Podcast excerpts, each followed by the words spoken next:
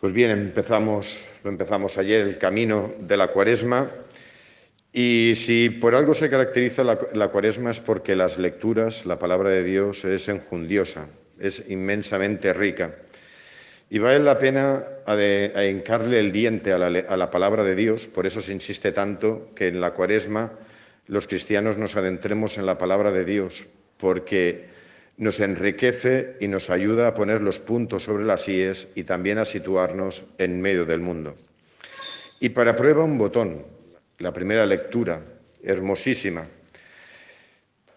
donde Dios le dice al pueblo, delante de ti pongo el bien y el mal, la vida y la muerte. ¿Qué escoges? Desde tu libertad tienes que escoger entre el bien y el mal, esto parece de perogrullo, pero detrás y con hay mucha amiga y sobre todo por lo que estamos viviendo en nuestra sociedad y en nuestro mundo. ¿Qué es el bien y qué es el mal? Ese es el kit de la cuestión. Y lo que estamos viviendo es la relatividad del bien y del mal. El bien y el mal es lo que yo pienso, es lo que yo creo, es lo que yo opino, es lo que yo, yo, yo, yo.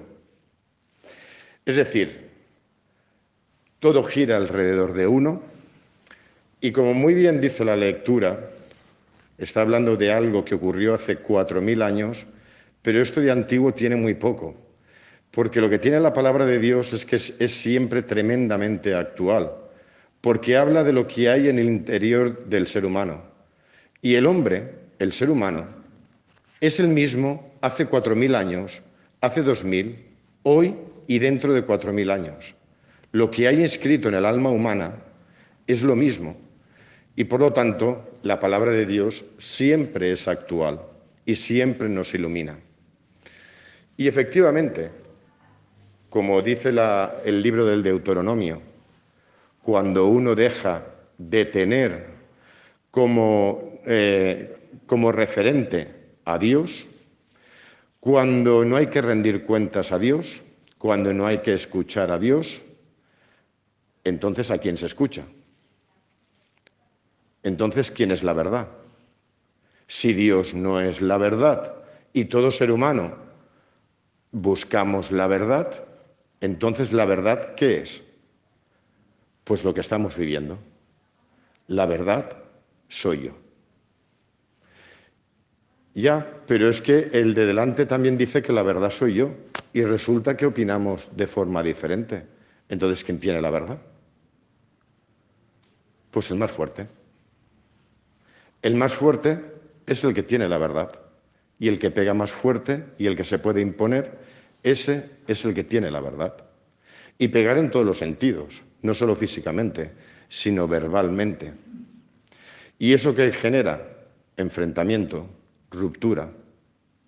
Porque como todos tenemos la verdad, todos intentamos imponer esa verdad. Y se cumple pues lo que está puesto en la Sagrada Escritura. Cuando los seres humanos dejamos de mirar juntos al mismo sitio y empezamos a mirarnos el ombligo y a mirarnos a nosotros mismos, es cuando viene la ruptura de la sociedad, la ruptura de las familias, las rupturas de las relaciones humanas, porque todos queremos tener razón. Y entonces es lo que estamos viviendo, la relatividad del bien y del mal. El bien y el mal pasa por mi criterio. No hay un criterio objetivo, no, ahora es subjetivo. Lo bueno y lo malo pasa por mí. Y por lo tanto, como pasa por mí, ¿qué pasa también? Que justifico todos mis actos. Todo lo justifico. Y si llegara a hacer algo mal, pues la culpa siempre la tendrá otro que me ha inducido a ello y justificaré todo lo que hago, pues porque o se lo ha merecido o porque las circunstancias eran así o justifico todo. Es decir, Pérdida de la conciencia de pecado. Ya nada es pecado, porque como lo hago yo, ahora si lo hace otro, está mal. Porque eso sí que lo tenemos clarísimo. El mal no está en nosotros. El mal está a nuestro alrededor. Y si todo va mal es por culpa de los demás. Todo lo que pasa es culpa de los demás. ¿Por qué? Porque yo justifico todo lo que hago, porque yo lo hago todo súper bien y si todo va mal es porque los demás son los que lo hacen mal. Y mirad, y eso pasa también por la educación de los hijos. Yo me acuerdo, voy a poner un, ejemplo muy chusco, pero es un ejemplo en mi familia, pero que lo veo día a día. Cuando mi madre me decía lo que estaba bien y lo que estaba mal. Eso no lo hagas, eso no sé cuántos. Y, y eso lo hemos experimentado, cómo nos han reñido, ¿no? Mi madre, ¿qué hace como abuela? Ay, díselo, si es, si es un chiquet, pues eso no es lo que me decías a mí. ¿eh? A mí me corregías. Y ahora tus nietos, díselo que es un chiquet. Muy bien. ¿Y entonces cuándo va a discernir entre el bien y el mal? Si todo se le justifica a un niño. Cuando sea adolescente, cuando ya no te haga caso, cuando ya no te escuche, pues lo que está pasando. El bien y el mal, ¿quién está educando en el bien y el mal? Instagram, Twitter, Facebook. ¿Y ese es el criterio del bien y el mal? Mirad, esto es un colegio. Y yo voy viendo pasar los años y cada vez cuesta más a, a un adolescente hacerle ver que hay cosas que están mal no tienen esa capacidad de discernimiento. Y cuando tengan 20 años, ¿qué va a pasar? Porque como siempre han tenido la razón, y como todo lo que han hecho siempre se le ha disculpado y se le ha justificado, entonces, ¿hacia qué tipo de sociedad vamos? ¿Hacia dónde vamos? Pues creo que es evidente que cada vez, porque lo vemos, a una sociedad mucho más fragmentada, fracturada y enfrentada. Yo no sé si tenéis esa sensación. A lo mismo yo soy un extraterrestre o soy un exagerado. Pero vamos, yo veo el, el, mismo telediario que vosotros todos los días. Y yo no veo que vayamos a mejor. ¿Estoy equivocado o no? Bueno, que cada uno piense lo que quiera. Total, estoy dando mi opinión. Pero efectivamente, cuando dejamos de mirar hacia el mismo sitio, es decir, yo no quiero que la gente me mire a mí. La cuestión está en que hay un Dios que es el que te ha dado la vida y que dice cómo funciona la vida. Y que ha escrito en tu alma el funcionamiento de la vida. Y además que te lo cuenta, te da el libro de instrucciones de la vida, para que tu vida sea una vida de éxito y de plenitud, o tu vida sea algo mediocre o sea un fracaso.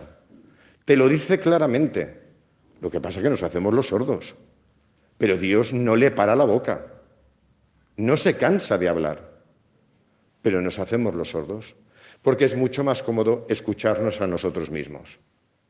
Porque eso nos deja la conciencia más tranquila. Escucharnos a nosotros mismos.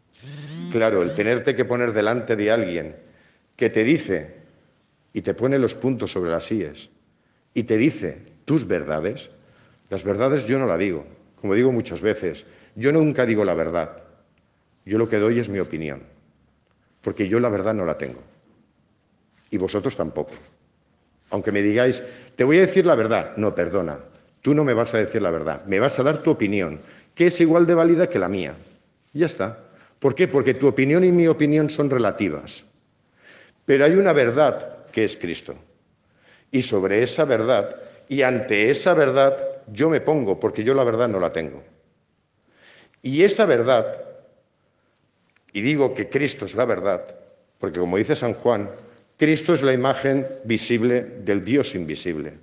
Dios es el que nos muestra, por medio de Cristo, lo que es un ser humano perfecto y cómo llevar nuestra vida a la plenitud, por medio de la escucha y de la imitación a Cristo. Él es la verdad y, por lo tanto, es el referente de lo que está bien y de lo que está mal. El referente no soy yo. y el referente no sois vosotros. El referente es Él. Si todos miramos hacia el mismo sitio y reconocemos su autoridad, es como entonces el mundo cambia. Es cuando entra dentro de nosotros esa humildad de decir, bueno, yo no tengo la verdad, yo no soy el referente y tú tampoco. Juntos vamos a mirar al mismo sitio. Y entonces es cuando viene la fraternidad. Y entonces es cuando viene la unión. Y signo, y Cristo se convierte en signo de unión de la humanidad, que por eso el Verbo se ha hecho carne y ha acampado en medio de nosotros. Por eso, estoy viendo cuánto tiempo llevo, ¿eh? me falta el Evangelio, pero no voy a adentrarme en, en él. Creo que esta es una idea sustancial, sobre todo al principio de la cuaresma, porque la cuaresma nos resitúa en la vida, nos dice quiénes somos, que no somos dioses y por lo tanto no somos referentes de nada, somos criaturas. Y como criaturas tenemos que mirar para poder completarnos y llevar nuestra vida a la plenitud, tendremos no que mirar al otro, sino mirarlo a Él. Y cuando nuestra mirada pasa por Él y es filtrada por Él, entonces empiezo a ver al otro de forma diferente. Empiezo a verlo como un hermano y no como un enemigo, alguien contra el que tengo que luchar y al que le tengo que imponer mi santa voluntad. Pues que Dios, en su inmensa misericordia, continúe hablándonos al corazón por medio de Cristo, para que nos ayude a discernir entre el bien y el mal, para que nos ayude también a tomar las opciones adecuadas para poder llevar nuestra vida a la plenitud, para ser de verdad hombres y mujeres en plenitud. Que así sea.